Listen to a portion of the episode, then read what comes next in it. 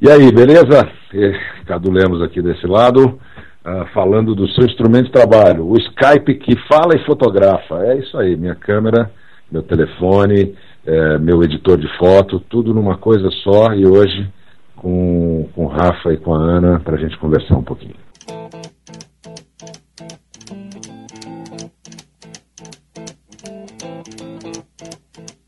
Rumors spreading round United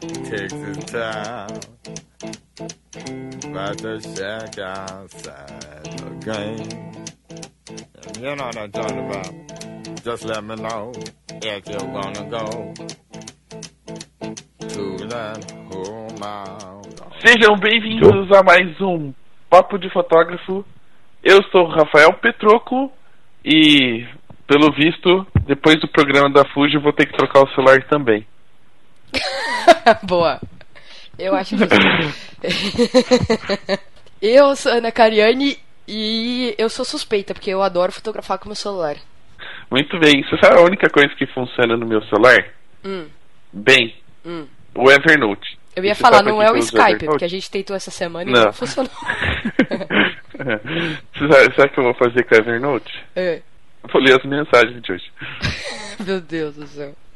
Bom dia, majestade. Bom dia, Zazu. Eu lhe trago as notícias matinais. Vá falando. Então vamos para a parte mais séria deste programa, com patrocinadores e recadinhos dos ouvintes, né? Começando de novo, como sempre, todavia, entretanto, porém, com a 46 graus, o facilitador da internet do site do fotógrafo. Pra quem não manja nada. Eu gostei do, do, novo termo. Não é novo, o termo já é existente. É, né? é, é novo no seu. É um adjetivo. É um adjetivo ao site. É novo na sua colocação. Ah, ok. Então, 46graus.com, você pode criar o seu site facinho, facinho, por isso chama facilitador. Você pode colocar as fotos para o cliente escolher para fazer o álbum, colocar o álbum para o cliente fazer os comentários ou aprovação já, né? Se você for um cara bom, ele já aprova na primeira, né? Tem cliente Arop, tem cliente Arop, vai fazer comentário mas tem lá facinho para você poder depois fazer as alterações. Entre lá 46graus.com, você pode fazer gratuitamente a sua inscrição para conhecer o sistema e depois comprar um plano, adquirir um plano, assinar um plano, né? Eu não sei como é que o Miguel leva essa considera isso daí. mas tem lá os planos para fotógrafo pobre, médio e rico. Que fotógrafo você tá falando tá sem dinheiro, 46 graus tem um pacote que cabe no bolso. E agora eu vou falar de, da coisa mais importante. Quando a gente fala de fotógrafo, a gente fala de conhecimento. E tem muita gente aí com dor de cotovelo, né? De alguns fotógrafos que cobram 220 mil reais aí num casamento. Hã? Não fiquem com dor de cotovelo. Escutem o nosso programa com Everton Rosa. Veja por que, que ele cobra 220 mil e que agora está com desconto é 200 mil.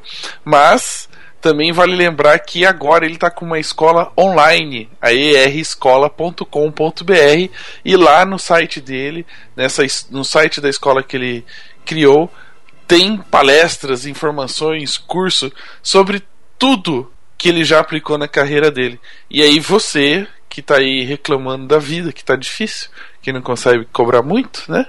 Pode adquirir conhecimento, valorizar o seu trabalho e quem sabe um dia, né, compartilhar desses casamentos milionários aí com com o Everton. É uma boa, né? A gente Ah, eu acho. É, enquanto ele, enquanto ele estiver anunciando com a gente, eu também acho uma boa ele continuar fazendo esses casamentos milionários. Quanto mais melhor. Então entra lá, é, entra lá erescola.com.br. Temos outro patrocinador também, né, Ana? E a, a, pessoa fez questão de pedir voz feminina, né? Pois é, né? Você viu só? Tem gente que gosta. É, a gente não achou ainda. É, a gente não achou ainda essa voz. Cala a boca! Deixa eu ler aqui o negócio, senão eu me perco. O busquefotógrafo.com.br é o primeiro e maior site de busca segmentado de fotógrafos profissionais do Brasil. Ele foi criado para facilitar o encontro entre os fotógrafos e os clientes de forma simples e efetiva. Lá já tem mais de 5 mil fotógrafos fazendo parte da comunidade. Então, se você ainda não tá lá, visita o site, cria sua conta básica, é, é gratuita e em breve vai ter mais novidades e mais serviços para nós fotógrafos. Busque fotógrafo.com.br, onde fotógrafos e clientes se encontram. E parece que eu tô coordenando uma orquestra enquanto eu tô falando, mexendo o braço. é, você que falou que eu usei um novo termo, né? No, Hum. no 46 graus. É, eu também usei um termo pro Busque Fotógrafo e eles gostaram. Qual? Que é as páginas amarelas, né? Da fotografia. Então o cliente Isso. vai lá na página amarela, que é o Busque Fotógrafo, e vai encontrar o fotógrafo que ela tá procurando. Inclusive, fica aí a dica na alteração do logo para o amarelo. Quem sabe, né? Bom, outra coisinha que eu preciso lembrar, galera, a gente já falou no outro episódio, é que a gente tá com um projeto aí que tá quase tudo certo. Na verdade, já está certo, só falta acertar alguns detalhes. Hum, E a gente conseguiu alguns parceiros para que esse projeto se realizasse. Hoje é a vez a gente falar da Smart Albums, né? O salvador do, dos fotógrafos diagramadores. Para quem perde muito tempo aí com né, editando álbum, se mata com Photoshop e InDesign para encontrar o layout adequado para aquela lâmina, pode agora contar com a ajuda da Smart Albums. Álbuns fáceis e de uma maneira clean e que você pode fazer rapidinho, né? Não vai perder tanto tempo fazendo álbuns. Então entra lá, é, é Pixelua a fabricante, mas a gente vai deixar o link no site do Papo de Fotógrafo, tem um bannerzinho. Clica lá no bannerzinho, vocês vão direto pro site da Smart Albums e pode fazer o download gratuito para usar o software 30 dias. Olha que bacana, né? Dá pra fazer muito álbum em 30 dias. Dá, dá, e eles estão com várias novidades né, nessa segunda versão. Vale a pena. Isso, na versão 2.0. Se você tem a, a versão 1, atualize para 2.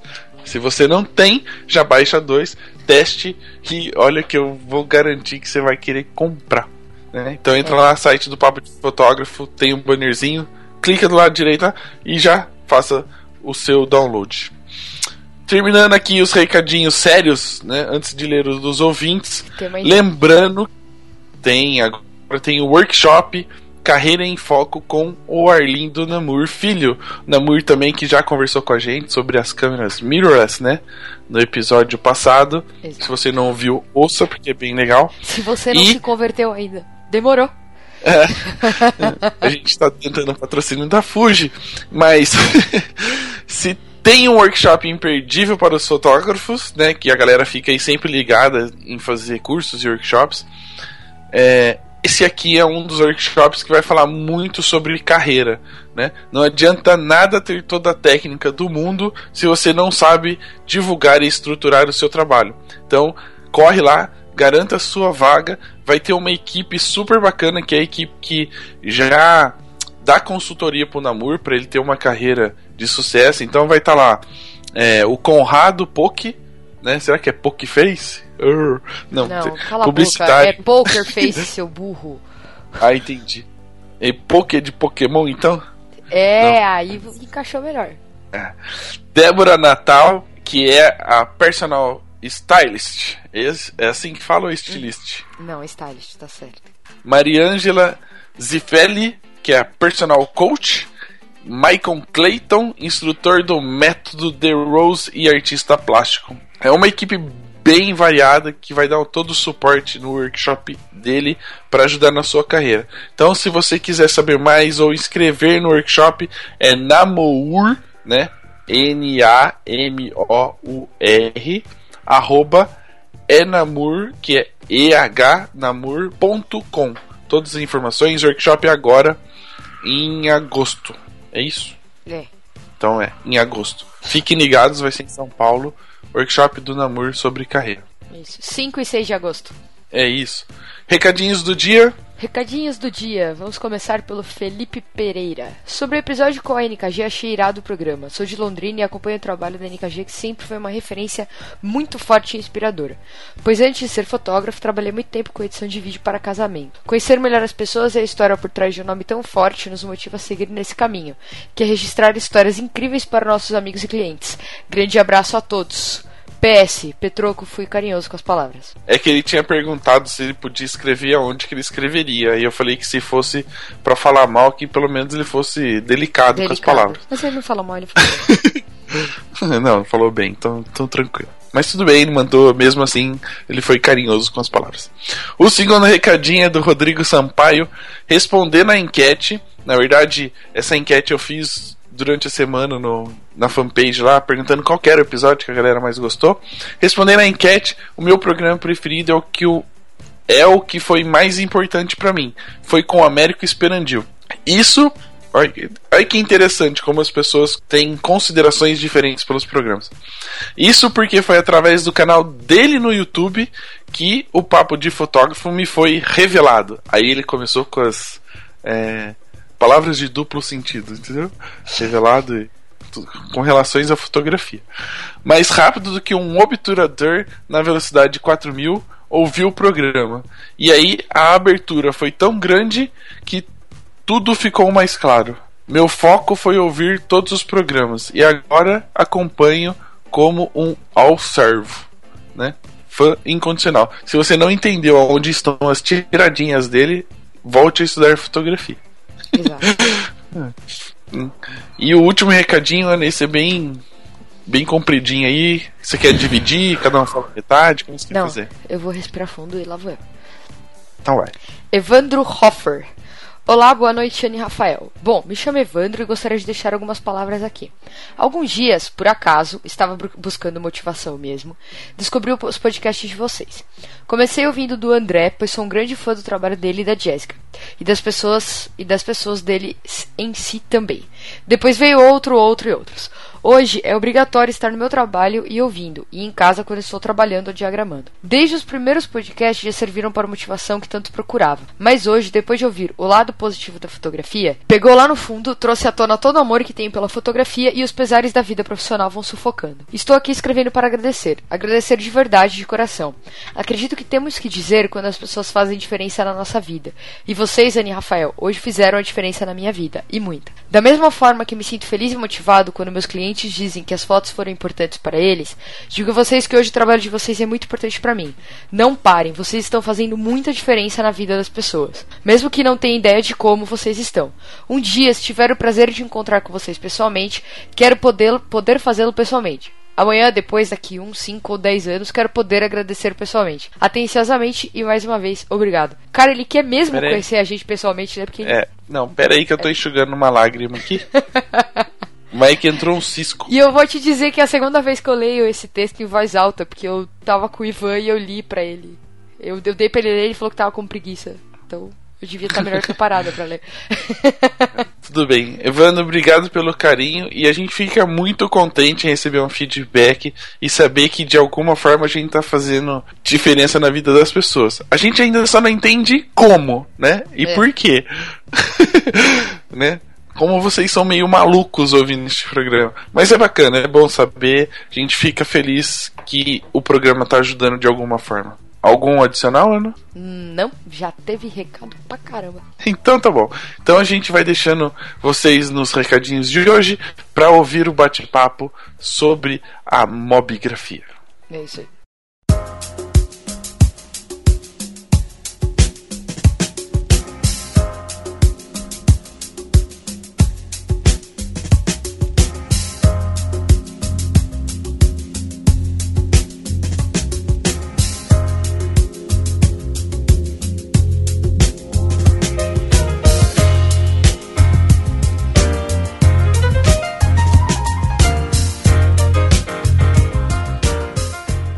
Muito bem, muito bem. Como vocês perceberam, o bate-papo de hoje vai ser sobre fotografia móvel, ou mais conhecida como fotografia com celular. Não estamos falando de selfie, hein? Vamos, né? É uma categoria, mas não é o, o tema do programa de hoje. Enfim. Bom, então, nosso convidado, na verdade, seriam dois convidados. E por um problema pessoal, o Ricardo não pôde estar aqui com a gente. A gente espera que numa próxima oportunidade ele consiga participar. Então está com a gente aqui, né, o, o locutor da. Podemos dizer que ele é o locutor da fotografia celular.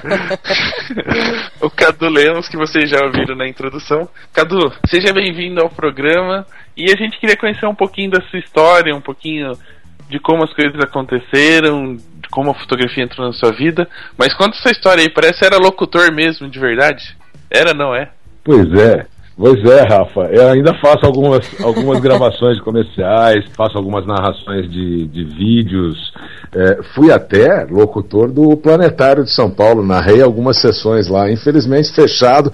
O nosso querido prefeito disse que ia abrir em junho, nós já estamos em julho e não tem nem perspectiva de reabrir o Planetário, mas tem gravação minha lá também. É, e como é que é? Espera aí, espera aí, espera aí. Agora é. eu preciso perguntar. Como é que é a narração é. de um planetário?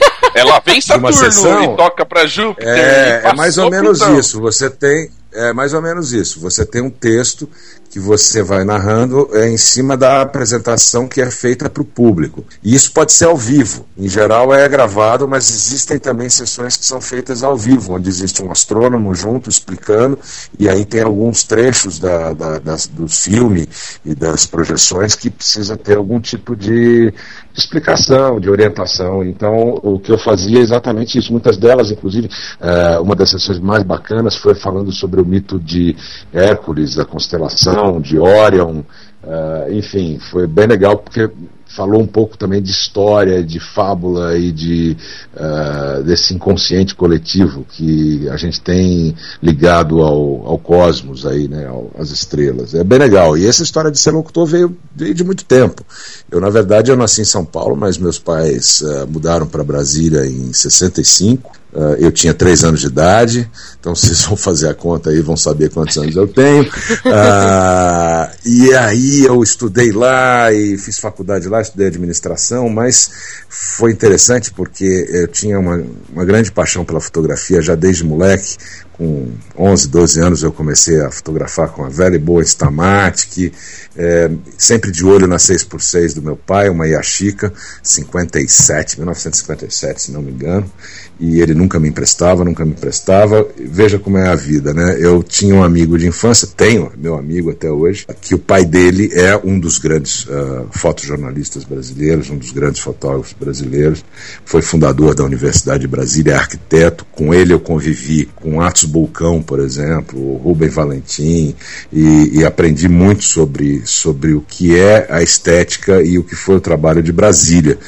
que é o Luiz Humberto. Luiz Humberto foi o, o meu mentor, o meu mestre, com quem eu aprendi o pouco, ou muito, ou tudo que eu sei de fotografia. Ele me empurrou para esse negócio, me instigou, abriu meu olho, me deu tarefas, me deu missões. Teve uma época com 14, acho que 14, 15 anos, que eu ia fim de semana para casa deles, achando que eu ia estar tá com, com, com o Beto, meu amigo, mas no fundo eu queria estar lá enfiado na mesa de luz, vendo o laboratório, vendo as revistas, vendo as coisas que o Luiz Humberto tinha, e foi assim que começou. E aí meu pai finalmente me emprestou a 6x6, e o Luiz Humberto me deu algumas tarefas de arquitetura, claro, a gente vivia em Brasília, né?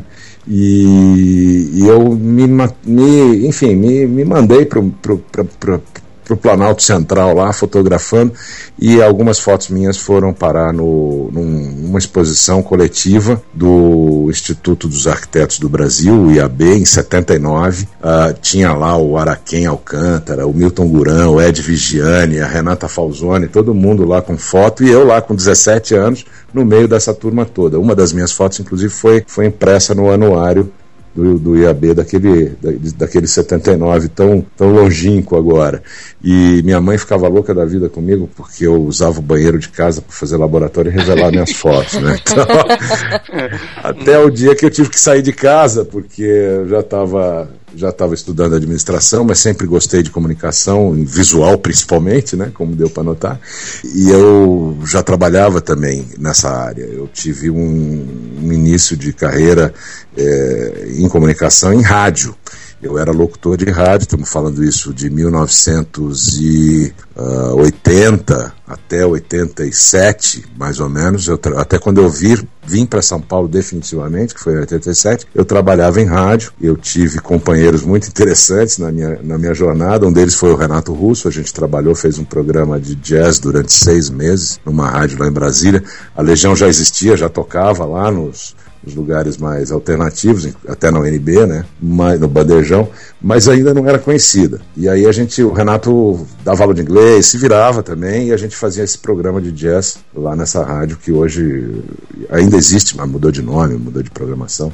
E aí quando a Legião estourou, nunca mais eu vi a turma e continuava lá em Brasília. E aí eu resolvi vir embora para São Paulo, estou falando de começo dos anos 80 também, trabalhei em rádio aqui também em São Paulo e depois uh, me fixei definitivamente, né? Voltei para minha para minha cidade em 87, trabalhando em agências de propaganda. É, é uma carreira ligada também à comunicação, mas de um outro lado, né? Sempre ligado à fotografia de alguma forma, lendo, estudando, fotografando, mas não de uma forma muito muito inteira, né? Como eu gostaria.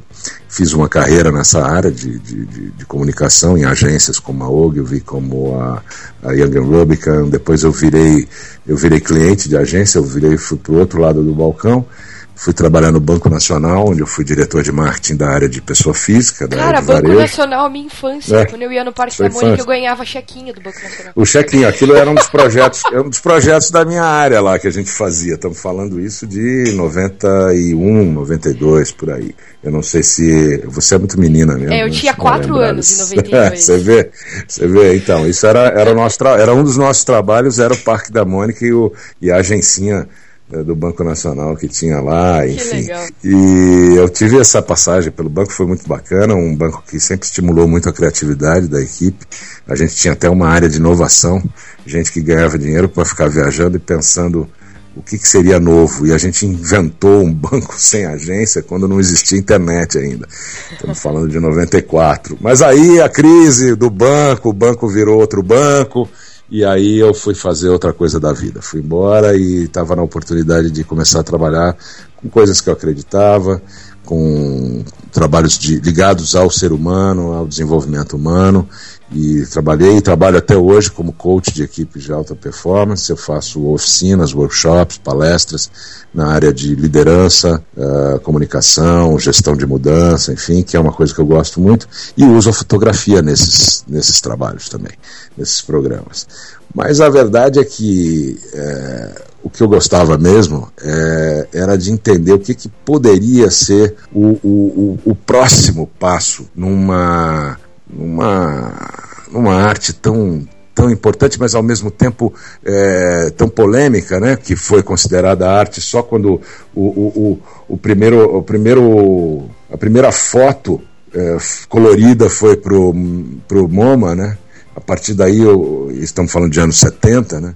É, o pessoal começou a olhar a fotografia de uma forma um pouco mais séria, né? E, e eu queria entender como é que esse processo ia evoluir com tanta tecnologia acontecendo, né? Ah, em 2012, 2011, 2012, ah, para vocês terem uma ideia, o Instagram já existia, ele existe desde 2010 e eu não Caraca. dava a menor bola. É, é, desde 2010. Ele foi lançado em 2010. E eu não dava a menor bola para aquilo, até porque era uma coisa restrita ao sistema iOS, a, a iPhone, não tinha outras plataformas. E, mas em 2012, 11 para 12, eu comecei a prestar atenção pela internet em algumas atividades que estavam rolando lá fora, nos Estados Unidos e na Europa, usando fotografias feitas pelos aparelhos telefônicos. E aquilo me interessava. E, e- e eu já tinha visto alguns, algumas coisas da Cora Ronay, a, a- a querida Cora do Rio de Janeiro, que foi a pessoa que editou o primeiro livro do mundo feito só com fotos de celular, e eu estou falando isso antes do smartphone, estou falando de fotos de celular comum, que não tinha smartphone, não tinha compartilhamento, a foto ficava lá e você tinha que baixar direto para outra plataforma para editar. Então a Cora já tinha lançado esse livro e, e- e a gente vendo festivais lá fora, curadoria de fotografia, eh, de celular, como assim? Aí eu fui, fui olhar, vem cá, mas como é que faz esse negócio? Como é que dá qualidade, né? E, e comecei a perceber que a tecnologia tinha avançado e estava, e avança continuamente, né?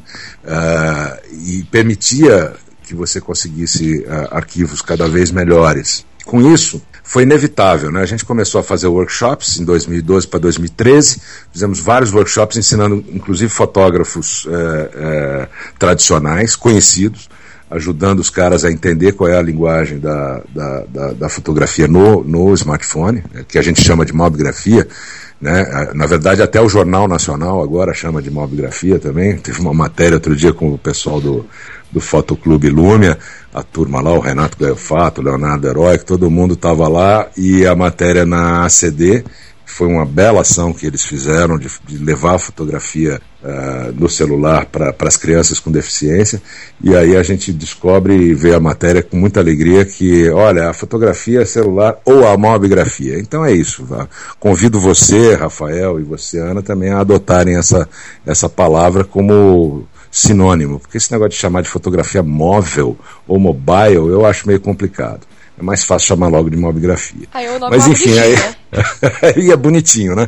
A gente vai E aí- adotar mesmo porque vai ser o título do, do episódio de hoje. Né? Ah, então tá bom. Então tá Deixa eu, peraí, deixa eu catar meu Instagram que- aqui e colocar a hashtag Mobigafrica em todas as minhas fotos. Pode, aliás, você devia fazer isso, porque nós estamos agora com. Nós acabamos de lançar, pusemos no ar ontem, um novo espaço para que a gente eh, faz a curadoria para quem usa a hashtag Mobgrafia e a gente escolhe fotos e sobe para esse, esse espaço chamado Mobgrafia Apresenta, que é no Instagram, só para fotos que o nosso time de curadores escolhe das fotos que vão eh, tagueadas com, com mobgrafia. Então fica aí de olho, quem É tão sabe você vai tem aparecer. 1.400 fotos, eu faço rapidinho. No instante.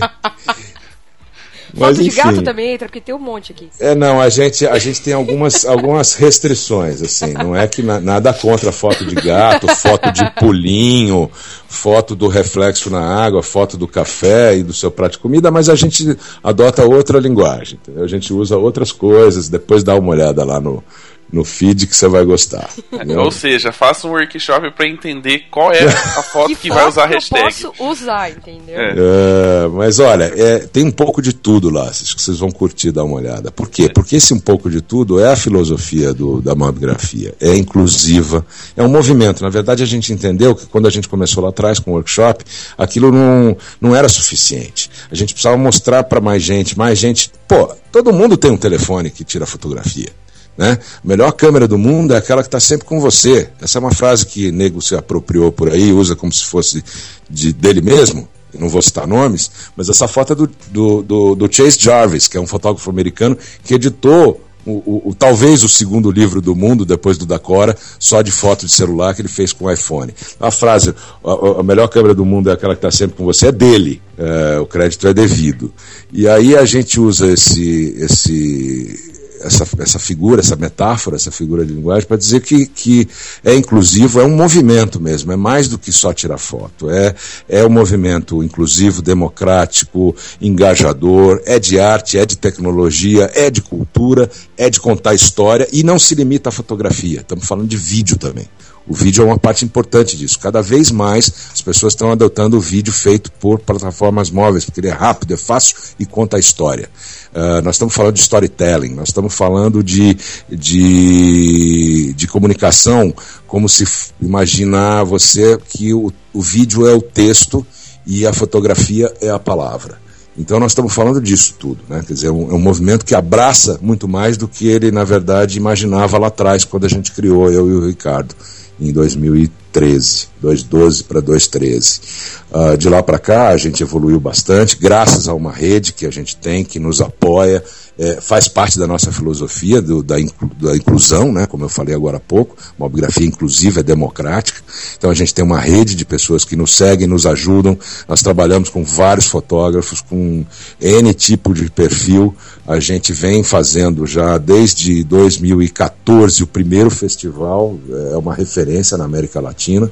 Ele é, foi feito no Museu da Imagem do Som em 2014. Agora, este ano, em maio, nós fizemos a segunda edição, como parte também do programa oficial do Maio Fotografia, no, no MIS, no Museu da Imagem do Som. E agradecer mais uma vez a equipe do MIS e ao André Sturme, que é o diretor-geral do museu, que desde 2014, quando ele viu esse projeto, ele se encantou e, e abraçou e nos tem lá dentro do MIS como parte da programação oficial. A gente tem o festival, tem um prêmio nacional e tem os workshops, as mesas, os debates, isso tudo já aconteceu esse ano.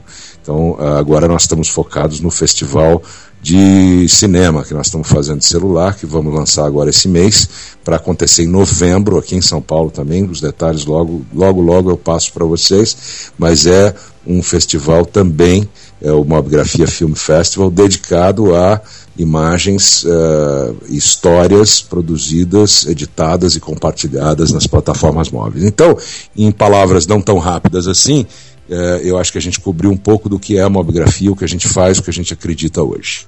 Na verdade, é impressionante, assim, né? A gente ouvindo você falar sobre o tema, foram praticamente 15 minutos sem interrupções. É, você vê, esse, esse negócio de ser locutor te dá esse, dá esse problema. A gente fala, fala e nem percebe. Pois não, é. não. Mas é legal, mas é legal porque dentro de tudo que você falou, tem, tem muita informação e que, é, de uma certa forma, hoje, quando a gente falar sobre fotografia de celular ou fotografia móvel, a mobigrafia, é, não dá essa impressão que tem tanto conteúdo e que pode gerar tanto conteúdo, né? É, voltando um pouquinho, eu tinha umas partes de piadinha enquanto você contava a sua história. Mas não é, dava, segurou, né? Consegui escapar, né? É, Consegui escapar. Você pegou, pegou o jeito de continuar. Porque eu ia falar que você era a única criança que ficava trancada no banheiro por outros motivos. É. Cara, você não perde um, hein, meu? Não, não. Mas eu e minha mãe devia estar tá pensando que eram os outros motivos, né? Mas é, no fundo era fotografia. Enfim, mas aí voltando ao assunto da, da mobigrafia, é, vou, eu queria tentar entender um pouquinho assim. Eu, eu queria falar um, voltar um pouquinho na sua história. É, em todo esse período, né, que, que você contou pra gente, em nenhum momento você foi fotógrafo profissional, tipo de... Não, em nenhum momento. Em nenhum uhum, momento. Entendi. Eu sempre tive outras atividades em paralelo e sempre levei a fotografia como uma paixão pessoal autoral. Eu tenho materiais que foram até premiados, publicados fora do Brasil. Eu já vendi fotos minhas para vários lugares do mundo, mas é numa, numa perspectiva pessoal mesmo, nunca foi profissional. Já o Ricardo, o Rojas, meu sócio, irmão, parceiro querido e que é comigo o cara que carrega essa bandeira junto com toda essa rede, o Ricardo sempre foi fotógrafo. Então, ele vem do, da fotografia publicitária, ele, ele é premiado, ele teve leões em Cannes, ele teve campanhas vencedoras nas agências por onde ele passou, montou estúdio na DPZ, montou estúdio na DM9, ele mas também tem um trabalho autoral belíssimo, ele expôs na Pinacoteca, um trabalho fantástico que ele fez, entre outras exposições dele. Então a gente juntou um pouco dessa visão do, do Rick, que traz essa, essa experiência profissional na fotografia, comigo que trago umas outras janelas abertas aí, né? Quer dizer, do mundo corporativo, do, do um pouco da, da parte comercial também, da própria agência, mas do lado de quem compra a fotografia, e, e isso nos complementa tremendamente, porque hoje, por exemplo, exemplo, para vocês terem uma ideia, nós temos um braço da mobigrafia que é dedicado a trabalhar marcas. Nós fazemos ativação de marcas para empresas. Então nós fizemos trabalhos bem legais usando a mobigrafia ou fotografia móvel, né, é, para motocicletas Triumph, para os, os Lexus, o carro Lexus, que é a linha premium da Toyota. Estamos com alguns projetos com outros, outros clientes ligados a seguro, ligados à moda, ligados a esporte, tudo usando efetivamente o celular como linguagem. Então, essa, esse é um outro braço que, que mostra um pouco também do que é o potencial dessa nova comunicação imagética. É, é uma. Vou, só só para fazer uma observação, e eu acho que talvez você possa explicar isso melhor para quem está ouvindo o programa. Quando a gente fala mobigrafia, na verdade a gente tem duas morfologias da palavra, né? Mobigrafia com G-R-A-F-I-A, que é um, um, uma maneira de fotografia, né? Que é a fotografia com celular. Uhum. E a mobigrafia com PH, que é a marca de vocês. Exatamente. Isso foi assim um, uma, uma daquelas coisas. Os americanos têm uma palavra para isso que a gente não consegue traduzir, que é a tal da epifania ou enfim, eles é, é uma coisa difícil de explicar, mas é uma coisa bate um, na tua cabeça um dia uma ideia, uma luz você fala, foi assim comigo. Um dia eu acordei com essa palavra na cabeça, porque me irritava um pouco ler nos sites americanos, europeus, iPhonography, ifonografia, coisa esquisita, ou é, fotografia móvel também, mobile é, photography, tá bom, ok, legal, mas espera aí, se eu falo de iPhoneography, eu estou limitando pra caramba também, né? Eu tenho várias plataformas, eu não tenho só Apple e iPhone. E todo mundo está produzindo arte. Aliás, a base de Android hoje no mundo é 70% da, do, do mundo é Android. Então tem que olhar para todo mundo, não pode se limitar a uma coisa de uma marca ou de uma plataforma.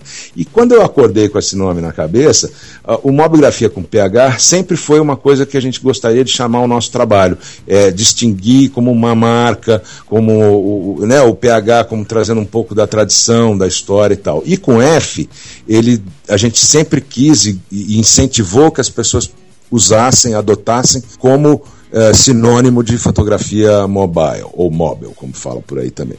Então, é, e ficamos felizes quando a gente viu essa matéria no Jornal Nacional, como leu em, em revistas do trade de fotografia, como também não do trade de fotografia, as pessoas se referindo à mobigrafia com F. A gente fica muito feliz, porque é uma palavra que não existia, a gente inventou. É, legal ficou bem, bem bacana. Até a ideia depois de transformar em uma marca com PH é, é uma ideia interessante, né? É, a gente, a gente procura fazer essa diferença para dizer o seguinte: olha, a mobigrafia é de todo mundo, todo mundo. É o espírito dessa rede, desse, desse, desse nosso movimento, é esse mesmo. Efetivamente, todo mundo pode fazer parte disso, deve fazer parte. Aí perguntam para esses fotógrafos mais, vamos dizer assim, resistentes, é, mais tradicionais Pô, esse negócio de fotografia celular, isso é uma bobagem, isso aí tá matando a fotografia, porque banalizou a fotografia. Eu nunca ouvi tanta besteira junta ultimamente. Quando eu leio, por exemplo, tem um fotógrafo mexicano que trabalha no jornal eh, inglês The Guardian, que escreveu um artigo inteiro dizendo que o celular estava matando a fotografia, mas um monte de bobagem que só significa o seguinte: um medo, medo de perder o, o, espaço, o lugar, de se adaptar ao novo, porque na verdade a linguagem é imagética, a linguagem é móvel e a mobigrafia faz parte disso, é inegável. Então não dá para dizer que vai banalizar. Você vai ter muito mais gente produzindo arte, sim, conteúdo, ok, mas o olhar, o talento, a diferença, eles sempre vão existir e vai, e vai filtrar tudo isso.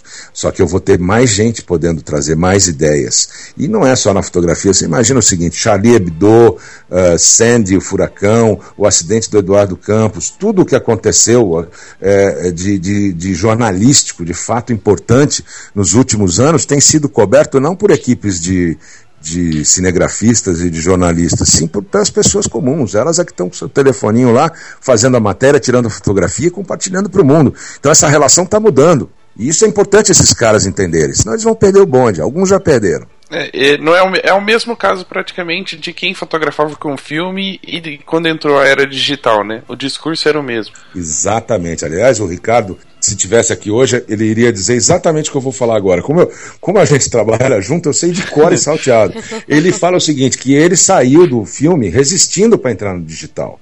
Porque no filme ele era o dono do produto. Você faz o negativo, você imprime aquilo, entrega para a agência. O que ela faz dali para frente é problema dela. Mas o, o original é seu. Quando isso mudou para o digital, a manipulação, Photoshop, etc., você perdia a autoria, você perdia o controle da tua, da tua arte, da tua imagem, da tua criação. E ele recupera tudo isso, com, de novo, com a fotografia, a, a a fotografia móvel.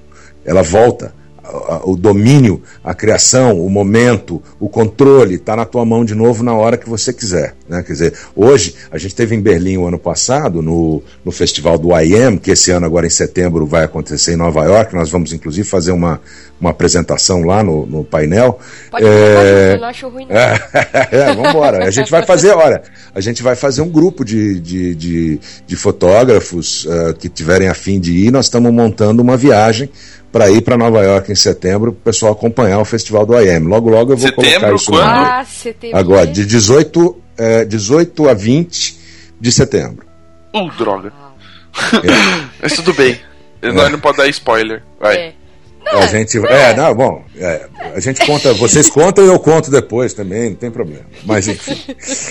Uh, mas o fato é que nessa ida nossa a Berlim, o ano passado, a gente estava conversando com o cara que me foge o nome dele agora, eu não estou com as minhas anotações, mas ele cuidava, cuida ainda de todo o espólio, de todo o acervo do Tim Hetherington. O Tim Hetherington foi um, um fotojornalista, cinegrafista que morreu é, numa explosão em Alepo, uma cidade na Síria, e ele fez vários, vários documentários sobre o que estava acontecendo lá no conflito, e esse outro inglês cuida do, do acervo dele, estava lá comentando que, ah, em vez hoje do, do fotojornalista, do cinegrafista, dos contadores de história visuais serem os, os caras que foram mandados para contar uma história para um determinado veículo, eles foram aonde eles quiseram para contar a história do ponto de vista deles. E é isso que interessa para as pessoas agora. Então você pega um Benjamin Lowe, por exemplo, que fez a primeira capa de New York Times feita por um, por um iPhone, no caso dele, é, que também foi para a Líbia e para a Síria para cobrir conflito, para o Afeganistão, fotografar com celular. Ele e o Balaz Gardi, que é um outro fotógrafo fantástico, que fez um documentário inteiro com iPhone e Ipstamatic, que é um dos aplicativos mais bacanas, é, sobre a, a, guerra no Afeganistão. Isso quer dizer o quê? Que as pessoas conseguem contar as histórias sem, sem ter aquele, aquela intrusão dos grandes equipamentos. Ele chega lá com o telefoninho, ele mostra lá como é que é que ele trabalha, ele conversa com as pessoas, ele tira uma foto, ele filma, ele grava um depoimento. Dizer, a, a maneira de se comunicar voltou a ser uh, o braço forte do contador da história e não de quem quer comprar para distribuir a gente percebe que quando você fala de fotografia de celular, você gosta muito, né? Da, tipo, consegue. Est e estuda sobre isso, né? Tem referências, tem pessoas que, que acompanham, que têm trabalhado com o celular, mas é, eu, eu vou voltar um pouquinho na sua história para te fazer uma pergunta e chegar no celular. É, nesse processo seu autoral de, de fotografia que você fazia durante o, o passar do, do tempo, é, você fotografou alguma vez com DSLR? Fotografei, fotografei sim. Uh, eu, olha, na verdade o meu negócio com a fotografia retomou muito fortemente em 2006 para 2007, aí já mais na prática mesmo, menos empiricamente. Eu estava indo para Angola fazer um workshop para um banco africano e eu me vi na sala de espera do aeroporto de Guarulhos falando, pô, você está indo para a África é, e não está levando uma câmera, como assim? Porque eu estava no filme ainda. Isso foi logo no comecinho do digital, das câmeras digitais compactas até. Não estou nem falando de DSLR ainda. Aí eu fui correndo lá no free shop, comprei uma maquineta digital de 4 megapixels, eu acho, alguma coisa assim. Me custou uma fortuna, me lembro até hoje. Mas aí é, cheguei lá em Luanda, fiz o meu trabalho e tive quatro, cinco dias livre, porque não tinha voo para voltar. Tava uma bagunça lá no aeroporto. Era pós-guerra, né? Pós-guerra civil em, em, na, em Angola. E eu, e eu tava, o país estava começando a se reconstruir, tinha menos de um ano que estava que tava em paz e foi um belo trabalho bacana, uma oportunidade maravilhosa para mim para poder ir naquele lugar, naquele momento. E claro que eu tinha que levar uma câmera, fiz minhas fotos e foi aí que eu retomei minha história com o Ricardo. Eu já conheci o Ricardo no final dos anos 90, 80, e aí ele como fotógrafo profissional, eu falei: "Cara, eu fiz umas fotos aqui com essa câmera digital, não sei o que fazer a partir de agora". Ele me deu as dicas de Lightroom, é, como é que baixa os arquivos, como é que trabalha os arquivos. Eu comecei a estudar, voltei e aí a coisa pegou no breu mesmo, em 2011 com o telefone. Mas nesse meio tempo eu tive algumas DSLR sim, me empolguei de novo com esse tipo de fotografia por conta do do digital, da facilidade. Lembrei muito da minha mãe, que ela ia adorar é, agora, porque eu não ia ter mais que fazer laboratório na, na, na, no banheiro da casa dela. Mas o fato é que eu fui devagarinho. Eu comecei com uma Alpha 100, eu me lembro até hoje. Foi a minha primeira DSLR. Foi uma Alpha 100, comprei uma lente, depois comprei outra. É, percebi que, que eu tinha algumas coisas a aprender, muito, reaprender em alguns aspectos. E o fato é que eu fui, mas uh, não me dediquei muito, não. Fiquei com essa câmera um tempo, depois comprei. Eu queria portabilidade. Mobilidade para mim é importante. Eu tive em Paris em 2012, eu fiz um livro sobre, de fotos de Paris, todo com uma, uma Panasonic LX1, que foi a primeira câmera com lente Leica 2.0, rapidinha, muito legal, muito iluminada, muito pequena, discreta, e eu consegui publicar um livro e vendo minhas fotos em tamanho um metro e meio, para você ter uma ideia, eu consigo ampliar, é, com essa câmera que foi que cabia no meu bolso. Então eu já gostava dessa coisa da portabilidade. Depois comprei uma Canon G1X, que eu tenho também até hoje, gosto muito, todas elas produzindo arquivo em RAW, e isso que para mim era importante, uh, até que eu fui para o Yukon, o norte do Canadá, perto do Círculo Polar Ártico, ano retrasado, e eu precisava de uma câmera parruda que me garantisse fotos boas da aurora boreal, e aí eu comprei uma Nikon D800, que eu tenho até hoje, adoro também, e hoje eu uso também muito para fazer filmes HD. Enfim, então eu tenho essas. Essa, mas no fundo, no fundo, a história da, da, fotografia do celular e essa linguagem do quadrado, por exemplo, do Instagram, eu já tinha desde aquela época, com 12, 13 anos, que eu usava 6x6 do meu pai, já era quadrado. Então, né? Então tá tudo a ver. Tá o Instagram é vintage, então. Enfim, então eu tenho essa eu, eu tenho essa, essa passagem também com o DSLR. Agora eu vou confessar uma coisa para vocês. Eu adoro minhas câmeras, mas quando eu penso em na bolsa, no, na lente que tem que desmontar, que tem que carregar, que eu tenho que viajar para não sei aonde, que eu tenho que ir ali para não sei aonde. Olha, eu vou te falar, eu penso três vezes antes. E a mirror? Eu não, não, não usei ainda. Tô, testei uma ou outra. Gosto muito da Fuji X100T, essa nova agora. Uhum. É, não, mas não, não, não me animei, não. Não me animei ainda a comprar, não. É uma coisa que que vai depender um pouco do, do andar dessa história toda, porque a gente está super dedicado de fato à mobigrafia, né? As plataformas móvel, que elas vão além do fato de fotografar ou filmar, né? Hoje tudo que você faz na sua vida, falar no telefone é a quinta coisa, né? Você fotografa, você filma, você fala, troca mensagem, você Olha acessa o banco, olha a hora, você tudo. Então a vida é móvel hoje, né? É isso que, então isso, isso dá tanto desdobramento para gente hoje. Como eu falei para vocês, a gente faz os festivais, a gente faz as exposições, a gente está hoje é, com um projeto bastante avançado de uma publicação, de uma revista. A gente edita livro e a gente agora é, trabalha com as marcas, comunicação e tal, onde esse mundo móvel. Então não está dando muito tempo para fotografar, mas a gente mantém a prática, entendeu? Acharam um negócio, quando um fotógrafo acha um negócio, né? Assim, não a fotografia acha um negócio, o que menos faz depois é fotografar, né?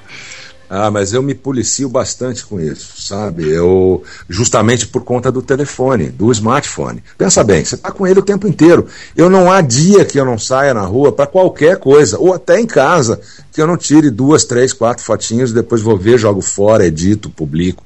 Não há um dia. Enquanto eu estava só com as câmeras normais, eu tinha que pensar no dia que eu ia sair para fotografar. Veja essa diferença.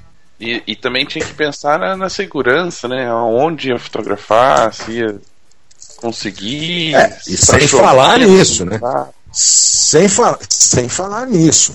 Então, veja, olha quanto de liberdade e até de, de possibilidade que te abre o fato de fotografar com o celular. É, é fotografar com o iPhone 6 Plus também não é fácil, né, gente? Ué, eu não sei porque ainda não experimentei, entendeu? Eu, a gente usa a gente usa Samsung é, S5 Galaxy, que a gente inclusive fez o lançamento ano passado no nosso festival de mobigrafia no MIS. O, a Samsung lançou o S5 Galaxy ano passado com a gente. Uh, esse ano, por uma série de razões internas, saída de pessoas, mudanças, o nosso contrato terminou em maio e nós estamos abertos a conversar com outros fabricantes, a Apple, a Motorola, a LG, a gente já sabe Nossa, que esses também. caras Olha, todos é, lançaram coisa, telefones fui... super bacanas e a gente está pronto para testar. do LG G4, que câmera! É, eu, eu vi outro dia o, um fotógrafo amigo nosso, ele estava com uma câmera dessas, mostrou inclusive o, o, nível de ampliação que você consegue numa foto panorâmica, e de fato o, é sensacional. Agora, é a tal história, a gente está conversando, nós já tivemos algumas conversas com todos esses fabricantes. Então é uma coisa para a gente estudar qual vai ser a marca que a gente vai adotar a partir de agora e pensando também no, no filme, né? No festival de cinema, porque a câmera tem que ser boa para fotografar e para filmar também. E para filmar, tem que ser as duas coisas, verdade. Falando um pouquinho sobre isso, é, já aproveitando né, o gancho que a gente estava falando de marcas e, e, de uma certa forma acaba entrando na discussão do que tem nas DSLRs que são Canon, Nikon ou agora com a mirrorless Fuji enfim, Olympus, essa questão. É, vamos falar um pouquinho então do equipamento em si, né, nesse, nesse contexto.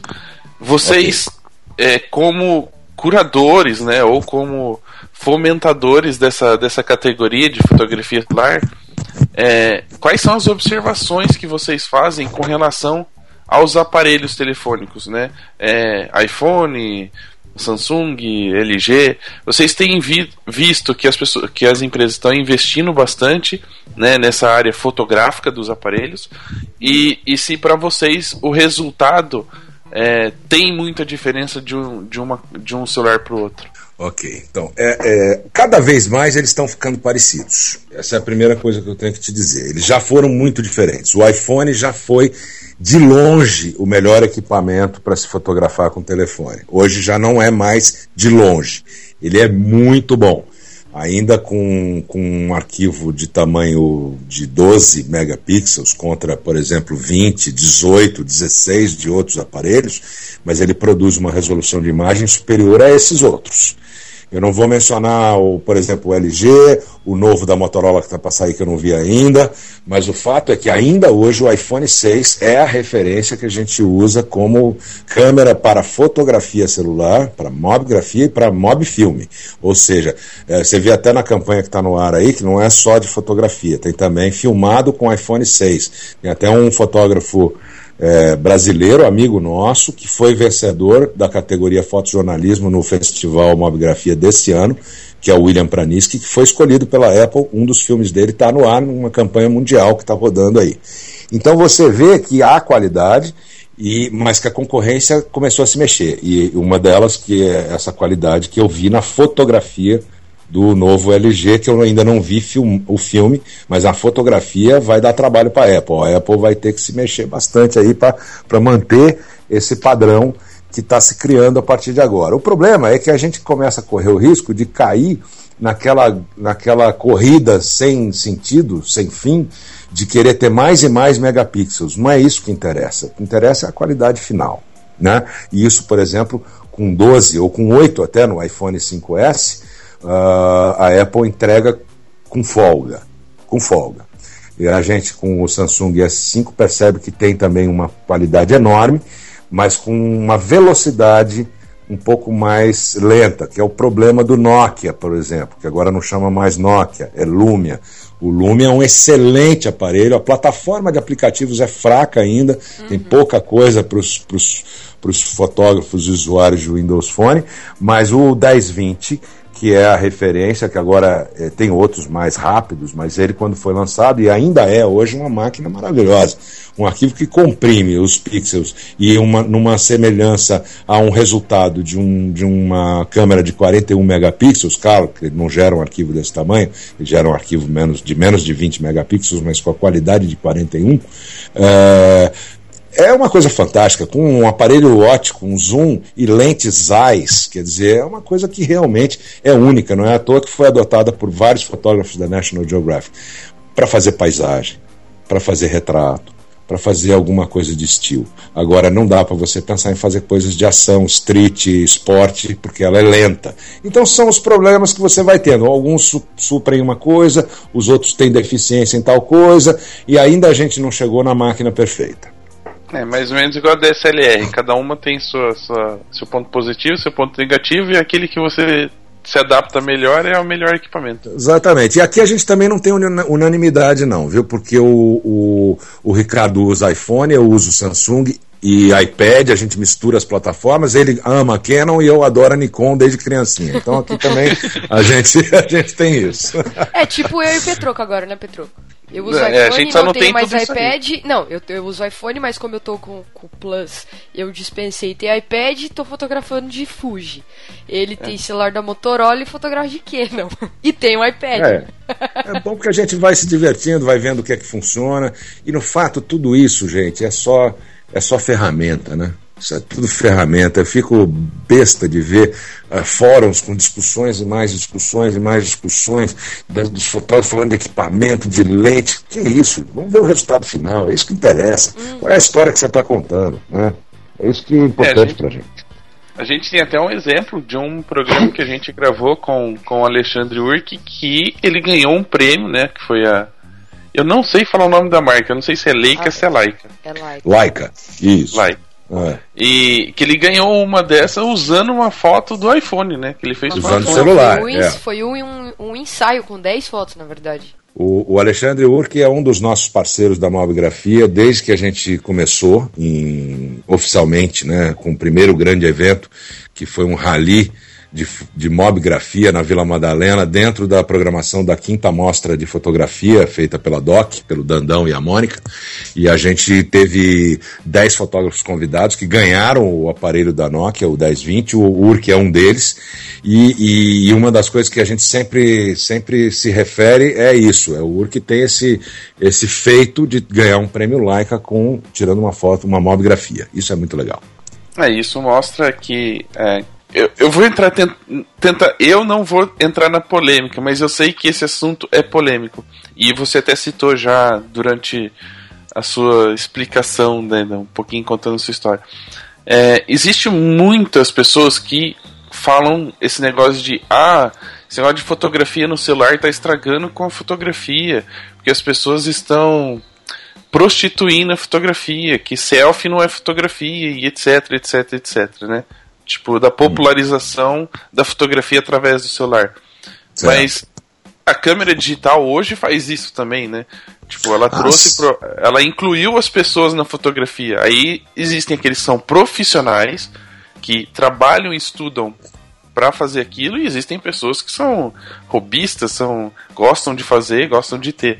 E o, o Urk é um exemplo disso. Ele tem o celular e que também usa como, como profissão, como material é, de seu trabalho e que gerou um conteúdo que ele pudesse ganhar um prêmio. Pois é, exatamente. Eu acho que, assim, essa semana ainda vi uma entrevista do, do Muilaer, que é um advogado de direitos autorais, e ele falando, olha, com toda essa explosão de, de plataformas, de acesso, de inclusão para as pessoas fotografarem, seja por câmera, seja por telefone, alguém precisa cuidar de guardar o que está sendo produzido, né? De, de- que antigamente você tinha guardava na caixa de sapato a- a- a- o printzinho, a cópia da, do teu, do- e daí alguém precisa cuidar. É, e ele disse que, ok, com tudo isso, ainda assim, a fotografia como arte, como trabalho, ela será feita por gente do métier. Mesmo que não seja um profissional, mas tem que ter, tem que ser do ramo, tem que ter um janela, tem que saber o que que é um pouquinho de história da arte, tem que conhecer estética, tem que estudar, tem que correr atrás. O Urk é um dos caras mais aplicados que eu conheço nesse negócio. Ele estuda, ele lê, a gente troca informações de livros bacanas. Outro dia estávamos falando do, livro do Juan Fontcuberta, que é a Caixa de Pandora, entre outros aí que são da filosofia da fotografia. Então tem que tem que tem que estar por dentro. Não adianta sair achando que por sorte até vai tira uma foto, fica bonita, aparece, ah que legal, mas tem que ter consistência, tem que ter tem que ter rotina, tem que ter disciplina. E, e a sua opinião, ou a opinião da mobigrafia, não sei como é que vocês trabalham essa questão, da popularização da fotografia através do celular, pelas pessoas comuns, não profissionais. É, vocês veem como algo negativo ou como algo positivo? De jeito nenhum, de jeito nenhum. Desde o princípio, quando a gente criou o movimento, o, o princípio é ser inclusivo, democrático, é, engajador, aberto para as pessoas, sem nenhum tipo de filtro de crítica, de resistência, e dizendo o seguinte: olha, a gente tem uma, um, um caminho, um olhar que vai por aqui. Então, isso é o que a gente está buscando das pessoas que estão submetendo fotos, por exemplo, na nossa, na nossa hashtag, ou, ou que mandam fotos para a gente ver, ou que inscrevem fotos nos nossos prêmios e nas nossas exposições, que a gente convida, enfim, é aberto para todo mundo. Não vejo isso, pelo contrário, acho que é importante que haja cada vez mais gente fotografando e uh, mostrando. O talento e o olho sempre vão diferenciar um do outro mas é importante que as pessoas saibam que elas têm o acesso, que elas podem fazer, que elas podem pertencer, e, e aí passamos para o estágio 2, para a segunda página, que é, ok, você submeteu o material, isso está dentro daquilo que a gente entende que seria bacana, aí a gente vai começando a filtrar. Por isso que a gente também faz workshop, porque está na nossa missão, é uma obrigação nossa formar pessoas. Porque quem, é que disse que daquele momento da mobigrafia, que ele se encantou, que ele fez um workshop, que ele publicou a foto dele no perfil dele, que a gente escolheu, por que, que esse cara não pode evoluir, comprar uma câmera, querer fazer um filme, querer fotografar fine art, ou se inscrever para um para um concurso de paisagem, sei lá, não importa. Esse cara pode crescer, mas ele, ele, ele, ele foi apoiado, ele foi, ele foi visto de alguma maneira. Não é à toa que a gente criou essa plataforma ontem, lançamos ontem mesmo, que é o Mobgrafia Apresenta, que é essa busca de mostrar coisas que a gente entende que são bacanas. E quanto mais gente fotografando, mais material gerado. Agora, tem coisas que a gente hoje não, não, não, não acha mais. É, original, vamos chamar assim, dentro daquilo que a gente faz. Não é mais original aquele monte de foto é, que tem a mesma linguagem que, que, que se retroalimenta do próprio grupo que produz essa imagem, da panelinha que faz isso dentro da plataforma, seja ela qual for, Facebook, Instagram, AM, não importa. Mas existem as panelinhas que ficam se retroalimentando de elogios e de, e de, oh, de likes e etc., para fotos que já não trazem mais nenhuma novidade, nenhuma informação, são variações sobre o mesmo tema, e eu estou vendo isso há mais de um ano há quase dois anos, foto dos, das mesmas coisas. Eu já escrevi sobre isso, nós já, já publicamos um, um post sobre isso. Então, para dar um exemplo para você, fotos que têm a mesma estética, lavada, esmaecida, de gente pulando, né? Quer dizer, são, são coisas que foram bacanas há algum tempo. Chega, vamos, vamos, vamos criar outras coisas, vamos inovar. A plataforma está aí, é aberta para todo mundo, você tem o um celular na mão, vai inventar alguma coisa diferente. Acrescenta, deixa um legado, conta uma história né? Parar de se repetir. É isso que, que a gente também considera que é a nossa missão, dar um pouco desse recado. Uhum. E uma, uma questão de. Falando sobre essa questão do, da alimentação, né, a influência dos grupos, eu queria perguntar para você que, por mais que não tenha sido profissional, tem um long, uma longa história com, com a fotografia. Você viu que com a, fotografia de celular, com a, a mobigrafia, a linguagem do dia a dia também mudou? É, no sentido assim, me dá a impressão de quem fotografa com celular é, tá muito mais ligado no que está acontecendo no dia a dia, nas ruas, no, ou dependendo do projeto que está atuando, do que quem fotografa com uma câmera que pensa muito sobre aquilo, né, sobre como tentar transmitir tal informação. Para vocês mudou essa linguagem também? Putz, Rafael, essa tua pergunta é excelente. Ela vem, ela vem assim num momento que é exatamente o que a gente tem trabalhado. Uh, quer dizer o seguinte: uh, você é o contador da história. Então, se você está com essa, essa câmera na mão, o que estiver acontecendo ao teu redor, você está ligado. Até porque hoje o mundo é móvel. Eu tive há duas, três semanas atrás num evento do Google, que era o Google Mobile Day, que foi para mostrar o quanto a vida das pessoas, de uma forma geral, está mudando por causa das plataformas móveis. Hoje, se o seu site não tiver preparado para falar com as plataformas móveis, se ele não for fácil de navegar num telefone ou num tablet, você vai cair na pesquisa, na busca do Google. Esse é o recado que os caras deram. O mundo é móvel. Então, quando a gente faz workshop, uma das primeiras coisas que a gente já de cara avisa para os caras é: fotografia tradicional no curso que você for fazer de fotografia, os caras vão falar para você pensar, exatamente o que você falou agora, Rafa. Pensar como é que eu vou constituir esse projeto, ou esta imagem, ou o que, que eu quero falar. Na fotografia móvel, na mobigrafia, está no nosso workshop desde a primeira edição em final de 2012. É, não pense, faça vai clicando, vê o que está à tua volta. Depois você vai olhar e montar o contexto, entender que aquilo é, pode fazer algum sentido. Não perca a oportunidade, porque na hora que você pensar, você perdeu. Você tem que estar tá atento. Então, é, é, essa, essa é a diferença. Essa é uma diferença importante e a gente incentiva as pessoas a, a realmente produzirem, produzirem, produzirem, para depois uh, poder tirar da, alguma coisa dali. O negócio de pensar, ok, é importante, eu tenho um projeto para fazer com mobigrafia, por exemplo. Eu quero, quero falar sobre um tema humano, eu vou falar sobre a extinção uh, do periquito cor-de-rosa no interior do Pantanal, entendeu? Legal, eu vou pensar sobre isso, eu vou montar o projeto. Agora, na hora que eu estou lá no Pantanal procurando o periquito cor-de-rosa, cara, eu tenho que fotografar tudo. Eu não posso pensar demais. Então, o, o, o, a plataforma me ajuda, o, hardware aqui me ajuda, o telefone na mão me ajuda para isso. Né? Então, estou dando um exemplo é, pueril, uma coisa meio, meio, meio engraçadinha, mas no fundo ela é uma, é uma metáfora grande mesmo. Essa é o seguinte: olha, é, você tem que fazer. Você está com a faca e o queijo na mão. Hoje mesmo de manhã estava assistindo o jornal O Bom Dia São Paulo na, na, na televisão e, e, os caras incentivando: olha, você que está aí vendo o que, que pegou um fogo um Pacaembu num carro, não sei o que e tal. Mandaram, vários mandaram. Um cara do prédio mandou, a, a, na hora que explodiu, não sei o que lá, ele mandou o filme. Aí o, um outro mandou do carro já, já estava lá perto. E a menina, a repórter, falando: olha, mande o seu vídeo, sua foto é, pelo WhatsApp. A gente vai publicar Nossa. em seguida, vamos contar a história. Então, veja, essa relação da comunicação, da produção de conteúdo mudou completamente. Mudou completamente. Não só para um fato jornalístico, como também, por que não, para outras coisas. Tudo gira em torno daquele aparelho que está na tua mão. E assim vai ser daqui para frente bem legal.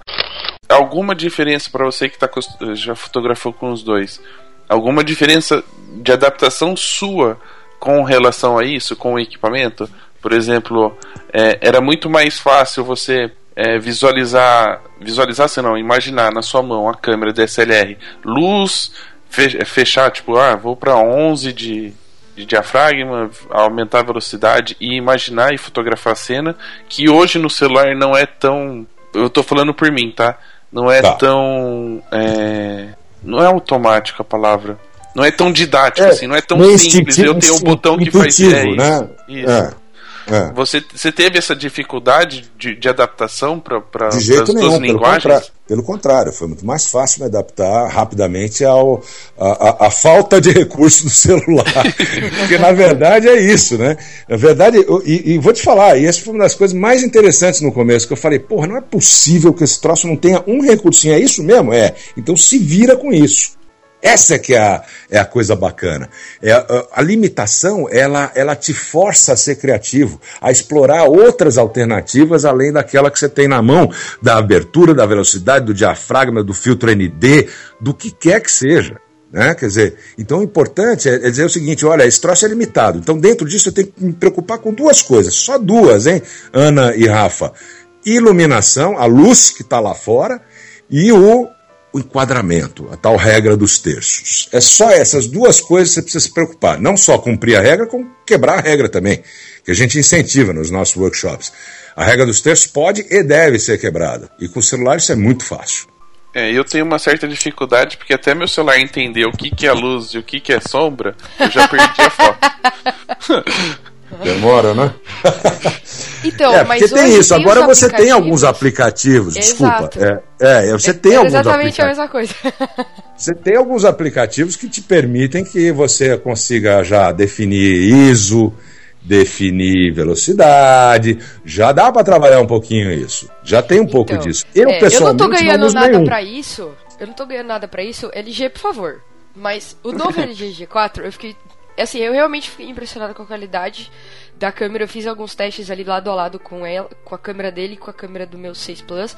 E assim, a própria, o própria câmera deles nativa já tem esses controles tudo ali na tela. Você não precisa ter um aplicativo secundário que você vai ter o controle manual. Ele tem ali abertura, velocidade, isso, ele tem tudo no, na própria câmera. Ou seja, os caras já estão preocupados até com isso, né? Não, Ana, então deixa eu te dar uma notícia, não é novidade, tá? o, o, o Nokia 1020 já fazia isso há dois anos atrás, então Ai, não é novidade. É só uma coisa que, beleza, a gente acha legal e gosta. E eu, pessoalmente, vou te dizer, a única coisa que me interessa é travar o foco e a exposição. O resto, eu depois trabalho no, que eu adoro e acho que faz parte do trabalho da mobigrafia, né, o meu trabalho pessoal, é, é seguir a, a, editando a foto depois. Ela, a fotografia não para no ato de clicar. Para mim, ela segue no ato de entrar nos aplicativos, de pular de um aplicativo para o outro, de trazer uma textura aqui, uma iluminação nova ali, fundir uma outra imagem a colar. Então, para mim, é, é, é, essa questão ela é resolvida depois também. Você entendeu? Então, mas aí, tipo, pensando, eu, eu sou um cara de fotografia DSLR, mesmo porque há pouco tempo eu tenho um celular que faz foto e publica no Instagram. É, eu fico pensando assim, por exemplo, eu tenho muita questão de profundidade, né? eu gosto muito de desfoque e uso bastante no meu trabalho de fotografia de casamento. E às vezes eu procuro tentar fazer isso com o celular e não consigo. É, eu sei que, que algum, algumas lentes, algumas tem um, alguns acessórios para celular que podem é, ajudar. Mas existe hoje um aparelho que tenha essa capacidade de foque, foco e desfoque sem precisar de outro recurso a não ser o próprio celular? Uh, você, você diz o quê? De, de eu apontar um lugar e, e, fazer um foco seletivo? É, talvez. O iPhone 5, o, o, o, Samsung S5 Galaxy já tem isso. E o S6 também. Você consegue selecionar o local do foco e desfocar o resto. Já durante a foto, inclusive, antes de clicar. É, isso é legal. Ajuda bastante. Uma, agora eu vou tentar entrar. Quer dizer, não sei se é uma polêmica nesse caso. né? Mas Fotografia em RAW e JPG. O celular, até onde eu sei, alguns conseguem fotografar em RAW hoje. Mas até algum tempo atrás não, não fotografava. Para vocês, é, existe uma, uma grande diferença? Ou por ser uma fotografia móvel, é, já era tipo implícito que teria que ser uma sair uma fotografia pronta? Olha, uh, eu acho que assim a premissa de a premissa que a gente adota, a nossa filosofia de uma, de uma mobgrafia, de uma fotografia móvel, é captar, editar e compartilhar na plataforma, dentro do, do que você está usando. Esse, esse, esse é o, isso seria o ideal, é o, que, é o que é a premissa de fato que a gente adota. Captou, editou e compartilhou é mobgrafia. Então, se você sai dali para depois editar no Lightroom, no Nick, Color Effects, Silver Effects, no que seja que você vai usar de plugin no teu Lightroom ou no teu Photoshop, já não é mobigrafia. Então, mas se eu tiver isso no iPad? Uh, não, no iPad você pode fazer o que você quiser. então, mas se eu tiver esses recursos, né? Os recursos iPad, na então plataforma móvel. Você saiu para o tá, computador, já não é mais. Agora, okay. considerando que você está no telefone, ainda não entrou no iPad, mas você quer soltar aquela imagem do teu telefone no momento em que ela está acontecendo, então você captou, editou e agora vai compartilhar, o JPEG responde muito mais rápido, né? Gera um arquivo menor, já meio acabado. Existem aplicativos também que fazem de câmera, né, que você coloca e simplesmente ele já faz a foto é, no RAW e depois você trabalha. Ou no TIFF também. Então dá para fazer os dois. Pode fazer TIFF ou RAW. Eu uso JPEG pela velocidade. Depois eu edito e posso até mudar o arquivo lá para frente. Eu posso redimensionar o arquivo, né? não mudar o, a origem. A origem será JPEG. Então, para mim, é, conta mais agilidade e velocidade num primeiro momento. Agora, para um artista que quer se dedicar, depois desenvolver um outro trabalho a partir daquela fotografia, inclusive imprimir em tamanho maior, sem dúvida nenhuma, usar um aplicativo com uma câmera dessa já é legal. E brevemente a gente vai ter o próprio telefone já te oferecendo essa alternativa, o, o sensor e o, e, o, e o software dele te dando essa, essa possibilidade. Não tem ainda, mas o aplicativo supre isso. E o contrário que a gente faz, fotografa com a câmera, trata e posta pelo celular. Ah, cansei de fazer isso. Cansei de pegar minhas fotos de arquivo aqui, mandar tudo pro meu e-mail. Aí do e-mail eu abria no, no, no iPad, no meu Snapseed, que é o aplicativo mais importante para quem estiver ouvindo a gente falar, pô, esses caras não falaram nada de aplicativo, de dica e tal, então eu vou dar essa dica. O Snapseed, que eu paguei 10 dólares na primeira edição, há uns 4 anos atrás, hoje custa zero, porque o Google comprou, e essa é a vantagem de você operar a plataforma Google, é tudo grátis, eles te dão esse aplicativo. E há uma usina, é uma usina de edição. Tudo que você precisa está ali. Se você quiser fazer outras coisas, ok, você pode usar outros aplicativos. Mas se você não quiser mais nada, use só o Snapseed que você está muito bem atendido. Então eu pegava as minhas fotos de, da D800, da G1X, da LX1 e levava para levava para o iPad, abria no Snapseed e do, do Snapseed eu pulava para outros aplicativos interessantes também. A gente tem uma. Eu, eu vou brevemente fazer uma lista desses aplicativos e, e, brincava com as fotos que foram tiradas pela câmera e dava o efeito com uma rapidez, com uma velocidade, a edição muito maior do que o que eu faria no computador.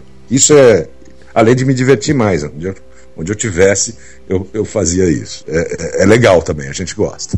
É, existe existe um, um purismo da mobigrafia como marca, tá? Não estou falando como estilo de, de fotografia, porque de, de não. Ah, se publicar, sei lá, no Instagram uma foto da câmera, que foi da câmera, apesar de editada no celular, foi feita numa DSLR. ah, não é, não conta como ou não faz parte existe. de. Sim, sim, sim, existe. Nos nossos, nos nossos prêmios, nas nossas, no festival, nos desafios, onde a gente publica coisas, a gente tem tá no regulamento. Tem que ter sido captado, editado e compartilhado por uma plataforma móvel. Isso a gente faz questão. E como é que é o controle disso? Tem como controlar? Tem, você pega o arquivo original, você pede pro. Escolheu as fotos, pede para os vencedores, os selecionados, mandarem as, os arquivos originais e passa, vê EXIF. Tem uma série de maneiras da gente, da gente trabalhar isso. Tem cara que rouba no EXIF, né? Mas a gente também dá um jeito de descobrir. Entendeu? Tem, tem é, até isso. Por princípio, a gente acha que todo mundo é honesto e legal. Né? Bem legal. Você quer passar a listinha de aplicativos que normalmente vocês usam pra galera, só para aproveitar o tema, o pedaço do programa que tá falando sobre vamos isso? Vamos lá, vamos lá. Eu vou dar aplicativos que são alguns são de uso comum das plataformas, tanto Android como como iOS, mas em geral eu eu eu, eu vou, vou falar de um que seja comum às duas, mas tem um que, em geral, eu, eu, eu, sempre digo que era é uma pena o Android não ter adotado ainda, que é o meu, na verdade, é o meu aplicativo favorito, que é da plataforma iOS, que é o Ipstamatic. Então, o Ipstamatic é, é, é a minha dica para quem usa iOS, e o Snapseed vale para as duas, vale para as duas plataformas. Uh, um aplicativo que eu acho fundamental e que também está presente nas duas, uh, nas duas plataformas é o, é o Pixelar. Pixelar escreve P-I-X, é, perdão, P-I-X-L-R. Ele tem tanto para Android como para iOS. E ele te dá uma série de variáveis, de texturas, de efeitos, de margens, de, de manipulação. Uh, eu me divirto bastante com esse, com esse aplicativo e ele está disponível para as duas também para as duas uh, plataformas. Não vamos esquecer, do, ah, tem uma outra aqui antes de eu falar de Windows Phone, pessoal que usa Windows Phone. Mas vamos, vamos esquecer do Touch Retouch. O Touch Retouch também tem para iOS e para Android. Ele é uma maravilha. Com o teu dedo você tira os elementos indesejados da sua foto. Forget o, Photoshop. Você não precisa fazer mais passar uma manipulação tremenda para tirar um elemento, uma pessoa, um poste, um fio de alta tensão do meio da tua foto. Você usa o Touch Retouch, tira e pronto, e está tudo certo. Então, coisas como essa adiantam muito para quem está editando uh, no, seu próprio, no seu próprio aparelho. Um que caiu nas graças aí da, da moçada é, do Instagram especificamente, que a gente sempre faz uma diferença entre mobigrafia e, e, as plataformas. A mobigrafia é um movimento de fotografia móvel e as plataformas são os canais, como o IM, o Facebook, o caso o Instagram. Então tem os Instagrammers, como eles se intitulam, que trabalham basicamente dentro da plataforma do Instagram. Então os Instagrammers adoram o Viscocan, V-S-C-O, V de viagem, S de sapo, C de casa, O de Oscar, VSCO CAN de câmera, é o preferido entre on, de 11 em cada 10 Instagrammers. uh, que mais? Deixa é o que, é o que a gente usa, né, Petro? É, porque eu sou a única que eu consigo instalar e usar no celular. É, tá vendo? Então, é bacana, ele te dá uma série de recursos muito legal, muito, é, muito sofisticado. Mas eu continuo dizendo que o Snapseed é, o, é, a única coisa que você precisa ter na vida. Deixa eu ver, eu tô olhando aqui na minha, no meu aparelho também. Ah, tem um que funciona nas duas plataformas, que é bem legal, é um aplicativo bem novo, saiu esse ano, chama Mix. M-I-X. O Mix vale para iOS vale para Android também. Sensacional, dá uns efeitos bacanas de filtro, de luz. É, eu gosto bastante. E ele, é, ele tem a possibilidade de você desenvolver seu próprio filtro e compartilhar na rede. Então, quando você abre o, o Mix, se você estiver conectado, você pode olhar online que outros filtros que a galera que segue e participa desenvolveu. E pode usar também. Então, isso, isso não limita o aplicativo, ele cresce todo dia. Bem legal. E para o Windows Phone, para não esquecer da turma do Windows Phone, uh, ainda não tem um aplicativo como o Snapseed, infelizmente, mas existem outros editores que na loja uh, Lumia vocês encontram. Mas a minha recomendação é: se você não pode ter o, o Ipstamatic, porque o Ipstamatic é só para iOS. Para o Android não existe nada parecido. Para o Windows Phone tem uma coisa que você pode usar que é feita pela turma do Ipstamatic também, que também tem para iOS. É o Ogle, O-G-G-L. O Ogle emula, diferente do Ipstamatic, quando você tem que decidir primeiro qual é o filme e a lente que você quer usar para ver qual é o efeito você tem que saber antes. Era que nem a gente quando fotografava com filme. Ah, isso aqui eu vou usar um 3x para fazer. E com lente tal. Então você tinha que sair de casa sabendo que o teu resultado seria baseado naquilo. O Ipstamatic te exige a mesma coisa. Você tem que decidir que filtro você vai usar, na verdade, que, que, que filme e que, que lente você vai usar. O Ogle, é, ele faz o contrário. Ele pega a tua foto já fotografada, não importa em que câmera, com que arquivo, e ele transforma eh, você escolhe o, o, filme e a lente depois, no pós. Eu acho bacana, mas o, eu gosto da, da, da, questão de tomar a decisão antes de fotografar. Por isso que eu gosto muito do Ipstamate. Então, olhando aqui, eu acho que eu não tenho muito mais para acrescentar hoje. Mas eu estou sempre testando coisas novas, olhando, jogando fora um monte de aplicativo que não serve para nada e a gente também vai falar deles um dia desses. é, deixa eu perguntar, eu tenho um aparelho aqui em casa eu queria ver se tem algum aplicativo para ele. É, tem algum aplicativo pro Gradiente Torpedo? Olha, eu também quero saber. Se alguém tiver, manda para mim também. eu tenho um tá Samsung aqui. que eu não sei nem qual é o modelo dele, mas ele é aquele que tipo você abre a tampinha, sabe? Pra aparecer o teclado. É, ainda não é o smartphone, né? É, aí ele, ele ilumina é um, com uma é um luz feature verde. phone, como eles chamam. É, é, é, existe uma diferença entre esses telefones que não são smartphones, eles são chamados feature phones, mas eles também têm câmera e você pode pegar o arquivo dele, como eu falei, a Cora Ronay publicou um livro inteiro feito com, com telefones que não eram smartphones. Né? Então dá para brincar também. Aliás, é, eu sempre incentivo as pessoas, não, não precisa jogar fora seu telefone, é, usa, continua usando. Eu tenho um 3GS, um iPhone 3GS, que eu adoro fotografar com ele. Tem 3.2 megapixels, mas ele traz um efeito de lente e de sensor que eu não consigo no meu 5S, por exemplo. Então tem coisas assim, experimentar é divertidíssimo. Como experimentar nos aplicativos é sensacional. Você pular de um aplicativo para o outro, as pessoas não sabem que isso é possível, mas isso é possível. O, o americano até inventou um termo para isso, chama app stacking. Então é, é, como, é empilhar um, um, um, aplicativo em cima do outro. Você pode pegar o teu arquivo e sair pulando de um aplicativo para o outro e criando coisas novas com ele. Só cuidado que cada vez que você trabalha um aplicativo e vai para o outro, a tua foto está se deteriorando, o teu arquivo está diminuindo de tamanho. Então tem que ter esse cuidado. É, e aproveitando esse, esse comentário seu, eu quero já fazer uma pergunta.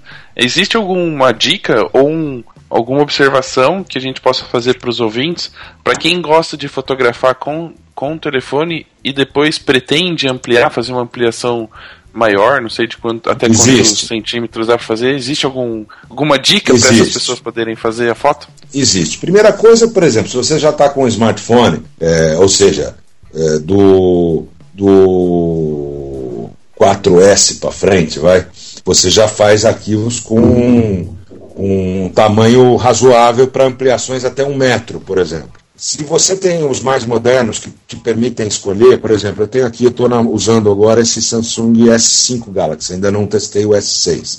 Estou com o S5 que me acompanha desde o ano passado. Eu me acostumei muito, botei um cartão de memória adicional, coisa que o iPhone não permite, infelizmente. Então eu tenho um, um cartão de memória adicional aqui estou usando uh, o, o, na configuração dele o tamanho de arquivo máximo, que é 16 megapixels. Eu consigo fazer ampliações grandes com esse arquivo. Se você vai publicar só na web, não precisa gastar a tua memória e fazer um aplicativo com tamanho, perdão, um arquivo com o tamanho inteiro. Pode usar um 8 né, e vai botar na tela do computador, do telefone, não precisa ter um tamanho enorme. Mas se você quiser e pegou um arquivo que infelizmente você fotografou num tamanho pequeno, mas você precisa aumentar, existem algumas opções uh, de aplicativos. Um deles é o Big Photo, chama Big Photo, e o outro é o Resize. Resize né? É, uh, são, são tanto para Android como para para iOS. O Big Photo acho que é só para iOS e o Resize tem para os dois. Você muda o tamanho e escolhe o novo tamanho, correndo o risco de ver que se não vai ter ruído, se você ampliar demais, se foi uma foto que não foi feita com iluminação ideal, se não tem uma luz tão boa, cuidado ao fazer essa ampliação, mas você pode recuperar tamanho de arquivo sim. Hum, bem legal, não sabia que tinha essa possibilidade de recuperação. É, imagina que o Photoshop te dá essa, essa possibilidade. Você muda os DPIs, o tamanho do, do arquivo. A gente ainda não consegue mudar os DPIs por enquanto. Em alguns casos tem até a possibilidade de mudar. Você, você consegue redimensionar. Mas quando você pode salvar num arquivo TIFF, alguns aplicativos permitem isso, você já traz a qualidade também do DPI junto. Uhum, bem legal. E aí, só para terminar esse fluxo de, de trabalho no, no, no mobile, no celular, é, backup como é que vocês resolvem pro, tipo, o backup dessas imagens? Ah, isso é fácil. É assim, primeira coisa. Primeira coisa, como eu falei agora. É, no meu caso, eu tenho um cartão adicional, né? Eu tenho um cartão extra no meu telefone. Para quem não tem um cartão adicional, você tem a obrigação de imediatamente que você fotografou, já ter configurado no seu telefone um compartilhamento, por exemplo, para o Flickr, que te dá um terabyte grátis, ou para o Dropbox, ou para o Drive do Google, tenha uma, uma duplicidade imediata. Clicou, já vai para o Dropbox, ou para o Drive, ou para o Flickr. Essa é a primeira coisa. Chegou em casa, abre a plataforma, baixa do Flickr, do Dropbox ou da onde for e salva num HD externo também, ou no próprio HD do computador e mais um HD externo. Então nunca é demais ser paranoico com, uh, com backup. É isso aí. É, tem a importância, porque hoje o celular é o que mais some do bolso das pessoas, né? Exatamente. Então, com isso é, fotografou, já está no Wi-Fi. Se tiver no 3G também deixa configurado. Vai gastar um pouco mais de 3G, mas se você estiver viajando, então deixa só no Wi-Fi. Já bota ele para subir para o Dropbox, por exemplo. É, o meu sobe automático para o Dropbox. É isso aí. O meu não sobe, o meu só cai. Cala a boca. Meu Deus do céu. Ai. É verdade. Ai, paciência, Deus. Olha vocês dois aí, hein? Vamos lá. Minha, minha mulher já botei pra fora aqui da minha, do meu escritório. e a gente já falou de muita coisa que já aconteceu, já passou, que vocês já fizeram. E o que que tá pra vir agora, assim? Vai ter workshop, vai ter exposição, vai ter palestra? O que, que vai ter? Vocês vão lançar o aplicativo de vocês? Seria legal, né? É, a gente não pode falar sobre isso ainda. Olha Mas, na verdade, na verdade, a gente está desenvolvendo já um aplicativo e estamos um pouco atrasado com ele por conta de todas as atividades que a gente vem desenvolvendo esse ano. A gente já, já realizou o festival e o Prêmio Nacional Mobigrafia lá no MIS. A gente fez uma segunda exposição durante o festival. Além do convidado José Diniz e dos vencedores, a gente fez uma convocatória feminina que também foi para o ar durante o Maio Fotografia lá no MIS. Tudo isso deu bastante trabalho. A gente está com dois desafios no ar: um com o site Auto Entusiastas, que é um site para quem gosta de carro e fotografia. É, na verdade, quem gosta de carro, é, todos, tudo sobre o mundo automobilístico, mas tem uns caras lá que adoram fotografia. E um dos donos do site é fotógrafo, e é o Paulo Keller, o nosso companheiro na, na mobigrafia. E o Paulo Keller e eu bolamos esse desafio Autoentusiastas Mobigrafia, que está no ar até dia 15 de julho. Você pode submeter sua foto de carro. Então tem detalhes, tem arte feita com foto com carro, tem miniatura, tem retrato, tem um monte de coisa bacana. Vale, isso está no ar agora. A gente agora em, em setembro deve estar tá indo então para o festival do IEM em Nova York. Temos o Paraty em Foco, que também estamos conversando. O Iatan Canabrava nos convidou para participar do Festival do Paraty em Foco, mas a gente está com essa questão também de Nova York para resolver, tem uma série de coisas que estão rolando, a gente ainda não pode adiantar nada fixo, né, confirmado, mas confirmado mesmo, em novembro teremos o primeiro Mobgrafia Film Festival, que é um festival de cinema em plataforma móvel. É, a gente lança oficialmente no final desse mês, julho agora. Ele tem um foco muito grande ainda, inicial, é, nos estudantes de comunicação, nas faculdades, universidades, cinema, fotografia, arte, design. Esses caras vão trabalhar com a gente desenvolvendo as peças de divulgação do festival.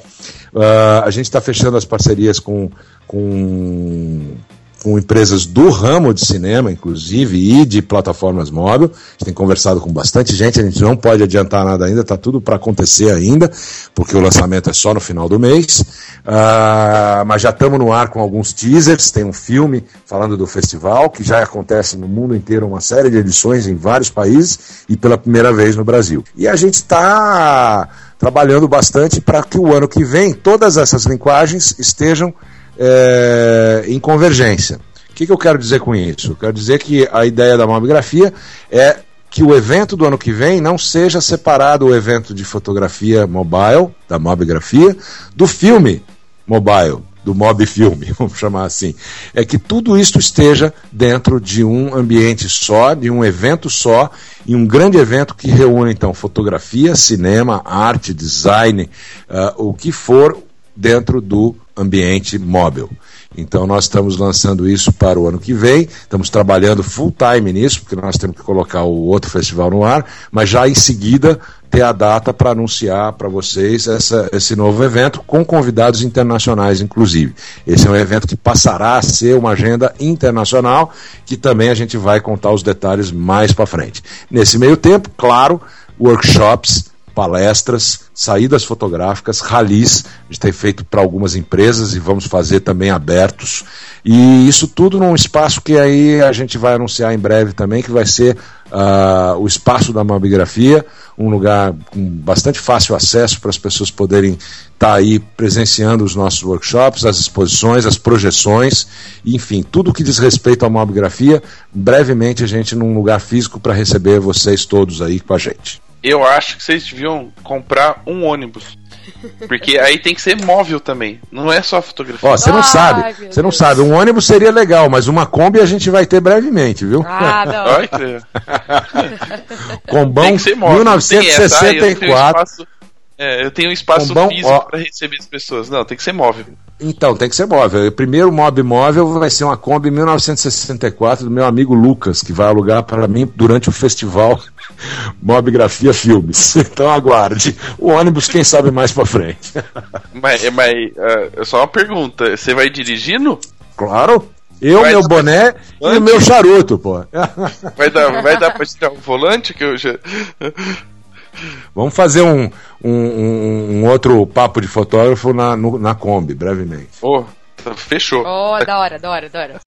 É, falando um pouquinho então desse momento que a gente. Eu acredito que muitas pessoas que ouviram este programa, né, estão ouvindo, é, estão entusiasmadas pelo tanto de conteúdo que a fotografia, que a mobigrafia, que agora a gente tem que falar mobigrafia. é.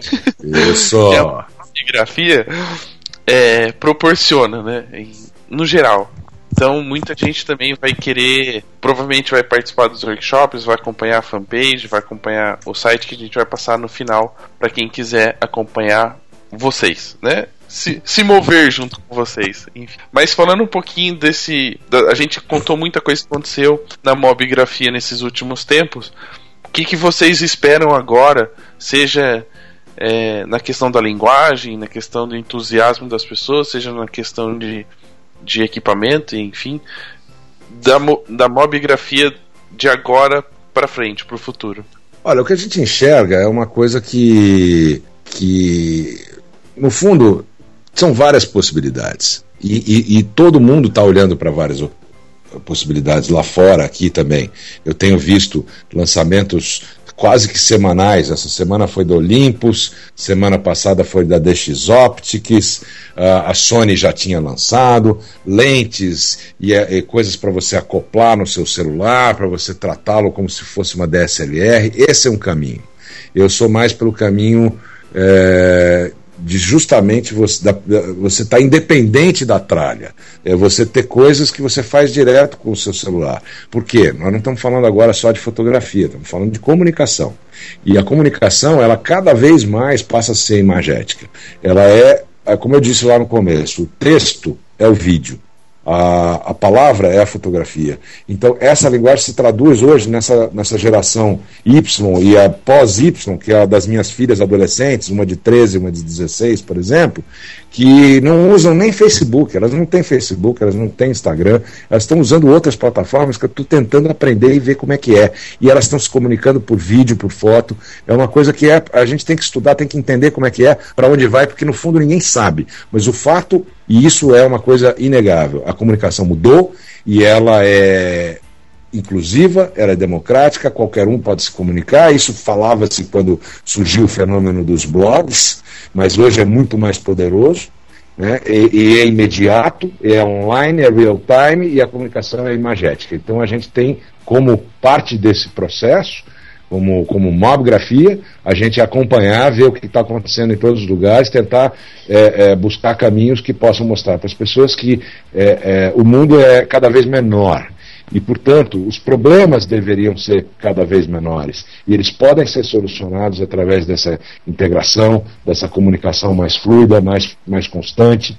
A gente tem, no fundo, uma grande esperança de que tudo isso possa trazer um, momentos melhores para a humanidade tão atormentada como a gente vive esses tempos de hoje. Os conflitos que sempre existiram, né? Na humanidade, hoje eles são mais evidentes. Eles parecem que acontecem a todo momento. Eles sempre aconteceram, mas agora a comunicação permite que a gente saiba de tudo o que está acontecendo em todos os momentos. E, e, essa, essa informação vem através das plataformas móveis. Então, por que não usar também as plataformas móveis para tentar, de alguma forma, corrigir ou ajustar ou ajudar nesses processos de integração entre as pessoas. O mundo é muito grande, tem muitos problemas, mas fazendo um pouquinho aos poucos, cada um dando a sua contribuição de fato, e, e, e a comunicação é fundamental para isso, e está cada vez mais na mão das pessoas. Né? A gente sabe que a penetração de um, de um telefone no Brasil, por exemplo, ela é duas. É, você tem quase dois aparelhos para cada habitante. Então, nós estamos caminhando para ver como é que isso pode ser usado em benefício das pessoas. Esse é um dos propósitos que a gente tem para olhar daqui para frente. É, na verdade, você falou dois aparelhos por habitante, então você está com alguns a mais aí, porque eu só tenho um. É, eu, eu tô eu... com vários a mais, na verdade, por obrigação, é, então, tá por, por, obrigação do dever do ofício. Mas a média é essa. Hoje você tem, só de smartphones, por exemplo, você tem quase 30 milhões no Brasil, smartphones. Mas de feature phones, você tem mais de 150, mais de 200. Não, 200, eu preciso ver os números agora, mas se você dá um Google aí, você acha fácil. Você tem mais de telefone do que habitante no Brasil. É, é igual a história das. Tem sete mulheres para cada homem. Tem nego com 13 aí. Ah, com certeza. Eu, por exemplo, não via. Eu não, eu não, sei, não sei quem são esses caras, mas eles existem por aí. É, eu acho que sim. Bom, é, só uma. Eu queria antes de, de agradecer sua participação e deixar para você passar os contatos para a galera seguir, acompanhar, tirar as dúvidas. Eu só queria fazer uma observação. Se alguém se interessou em participar do festival de de, de filme aí da, da mobigrafia, é só uma dica, né? Filma com o telefone deitado. É. Pelo amor de Deus, é verdade. Essa dica a gente, a gente vai botar lá também. Pelo amor de Deus. na vertical passa... vai ser desclassificado automaticamente. É. Ah, a gente nem passa na, na, na triagem, já nem vai. É. é isso aí. Deitem o celular na hora de filmar. Pelo amor de Deus. isso aí, isso aí, muito bom. Eu, tem, tem que dar umas dicas, né? Tem que deixar o pessoal ligado. Então, Cadu, é, pro pessoal que queira acompanhar a mobigrafia, quiser né, saber mais informações, pode encontrar a mobigrafia onde? Site, Facebook, Instagram, Vamos lá. WhatsApp. Beleza, os canais SMS. Estão todos, estão todos abertos, os canais estão todos abertos para todo mundo. Como eu falei, a mobigrafia é um movimento cultural artístico e de tecnologia. Para quê? Para que a gente possa se expressar cada vez mais de uma forma criativa com aquilo que a gente já tem na mão, que é um telefone. Então, nós estamos no mobgrafia.com, é o nosso site, mobgrafia com PH, mob mudo, sem o i, mobgrafia.com. Uh, ah, no Facebook, facebook.com barra mobgrafia, siga a gente lá. No Instagram é o arroba mobgrafia e uh, no Tumblr também, arroba. A gente tem várias plataformas, a gente usa bastante o Facebook como uma troca de, de informações constante, diária. O site mobgrafia.com para as matérias em detalhes, de fundo, mais importantes, e a gente dedica mais espaço aos assuntos no, dentro do site, que também são replicados nos nossos canais, que são aí, então, o Facebook, o, o, o Instagram, o Tumblr e o LinkedIn também, porque a gente trabalha bastante para empresas que querem ativar suas marcas usando a comunicação imagética, usando a mobigrafia. Então a gente também tem uma plataforma na rede de negócios no LinkedIn. E uh, é isso, é isso. Estamos abertos. Nosso e-mail é mobgrafia.gmail.com. Esperamos é, a participação de todo mundo nos nossos festivais, nas nossas atividades. Estamos aí com o, o desafio Autoentusiastas no ar. Em breve a gente já lança oficialmente o Festival de Cinema. Ficar ligado e acompanhar, tem muita coisa boa vindo por aí. E quando sair o aplicativo, baixe o aplicativo. Ah, o aplicativo em breve, em breve, mas ainda tá. Ih, olha, esse negócio de tecnologia a gente pensa que é moleza, né? Não é mole, não, é duro, viu? Todo, a, a, a, eu tava. Um rápido parênteses, até, até falando de filme, por exemplo. Eu fiz um teaser do. Né, um clipezinho de um minuto do nosso festival de cinema. Ele está no ar no nosso site, está no nosso canal no YouTube, também esqueci de falar do canal do YouTube, que é Mobgrafia.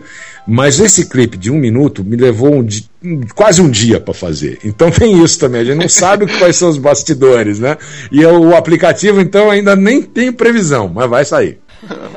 Quando sair, a gente divulga aqui no programa. Em primeira e mão, Ana, faço questão. É, faço questão. Exclusivo. Isso aí. Então, Ana, aproveita nossa comunicação, por onde é feita? www não vou falar tudo assim não.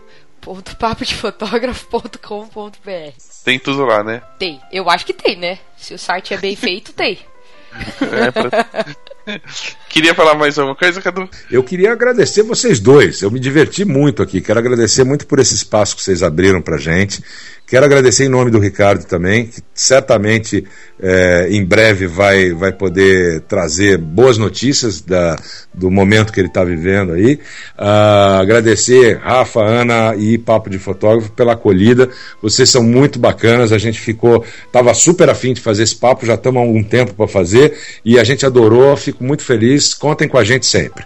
Muito obrigado. É bom quando as pessoas gostam de participar do programa. E também, se não gostar, já tá gravado, a gente publica do mesmo jeito. É isso aí, eu vou gostar. E, ó, e manda o arquivo que eu também multiplico nos nossos canais aqui, hein? Quero multiplicar. É, claro, claro, claro. tá bom? Então, galera, Bacana. fiquem com. Eu vou falar fiquem com Deus mais uma vez, pode? De novo, pode, pode. É. Fiquem com Deus e até o próximo programa.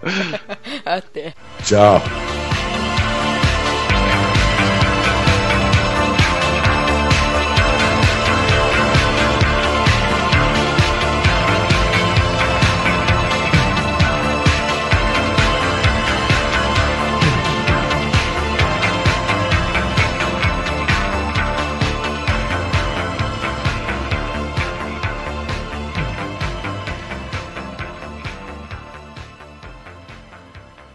Então, por favor, já avisa, já avisa todo mundo para deixar essa porta fechada pela próxima hora, por favor.